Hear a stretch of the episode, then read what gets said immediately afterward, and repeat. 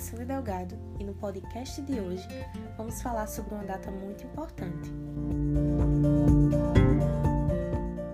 Hoje, dia 1 de outubro, é o Dia Internacional do Idoso, instituído pela ONU em 1991. Dia 1 de outubro de 2003 foi a data escolhida para criar o Estatuto do Idoso, para assegurar os direitos fundamentais às pessoas com 60 anos ou mais, dando maior visibilidade aos idosos e fazendo a sociedade refletir acerca das condutas para com eles. O Estatuto do, do Idoso foi criado em 2003, mas sabia que nem sempre foi assim. Pois é, aqui no Brasil, o processo de valorização do idoso foi tardio e ainda é um desafio nos dias atuais. Porém, muitas conquistas foram alcançadas ao longo dos anos, e a primeira delas se deu em 1994, com a implementação da Política Nacional do Idoso, que tinha por objetivo assegurar o direito dos idosos, instituir a idade que considera-se idoso e criar condições para promover a autonomia, integração e participação do idoso na sociedade.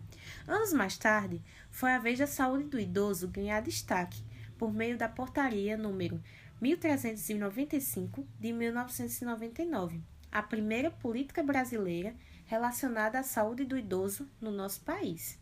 Em 2002, considerando o processo de envelhecimento da população mundial, a ONU criou um Plano de Ação Internacional para o Envelhecimento, que tinha por objetivo garantir que a população envelheça com segurança e dignidade.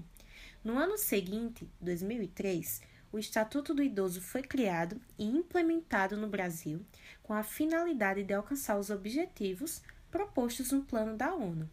Em 2005, anos mais tarde, outra temática que ganhou destaque foi a violência contra o idoso, que, em parceria com os órgãos federais, criou um plano de ação para o enfrentamento da violência contra a pessoa idosa. Em 2006, a Política Nacional de Saúde da Pessoa Idosa foi implementada e revogou a primeira política de saúde voltada ao idoso. A nova política enfatiza a importância de medidas coletivas e individuais de saúde para promover a recuperação, autonomia e independência dos idosos. Desse modo, no mesmo ano, o Dia Nacional do Idoso foi criado, com a finalidade de que os órgãos públicos realizem eventos que valorizem a pessoa idosa no contexto social.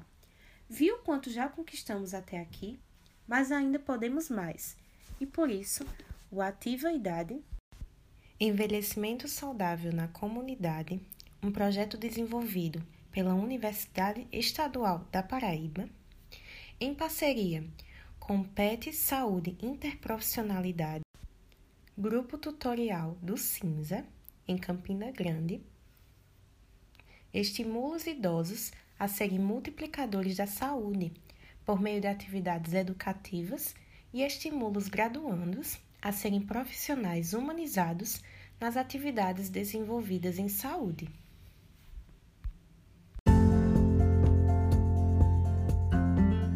Esse podcast teve como referência a Lei 1074 de 2003, que estabelece o Estatuto do Idoso, realizada em Brasília, Distrito Federal, outubro de 2003.